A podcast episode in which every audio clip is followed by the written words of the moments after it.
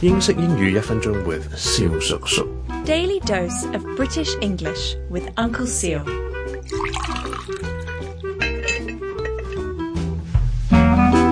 Ladies and gentlemen, boys and girls, it's Uncle Siu again. again。近排咧，好多人講緊自首，咁樣英文點講咧？誒，其實用一個我哋大家都識嘅字，好簡單啫，就係 to turn oneself in。即係譬如 turn himself in，turn myself in，turn yourself in，咁就係 T U R N，跟住 yourself，myself，跟住 in I N 咁就可以啦。咁啊，俾個例句大家啦，譬如我話啊，Mr 邊個邊個 is allegedly planning to turn himself in to the police。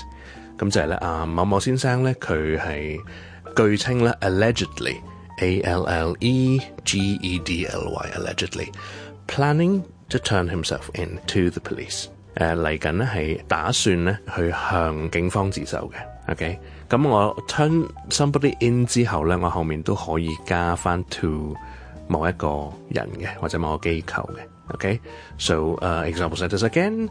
A Mr. Bingo Bingo is allegedly planning to turn himself into the police.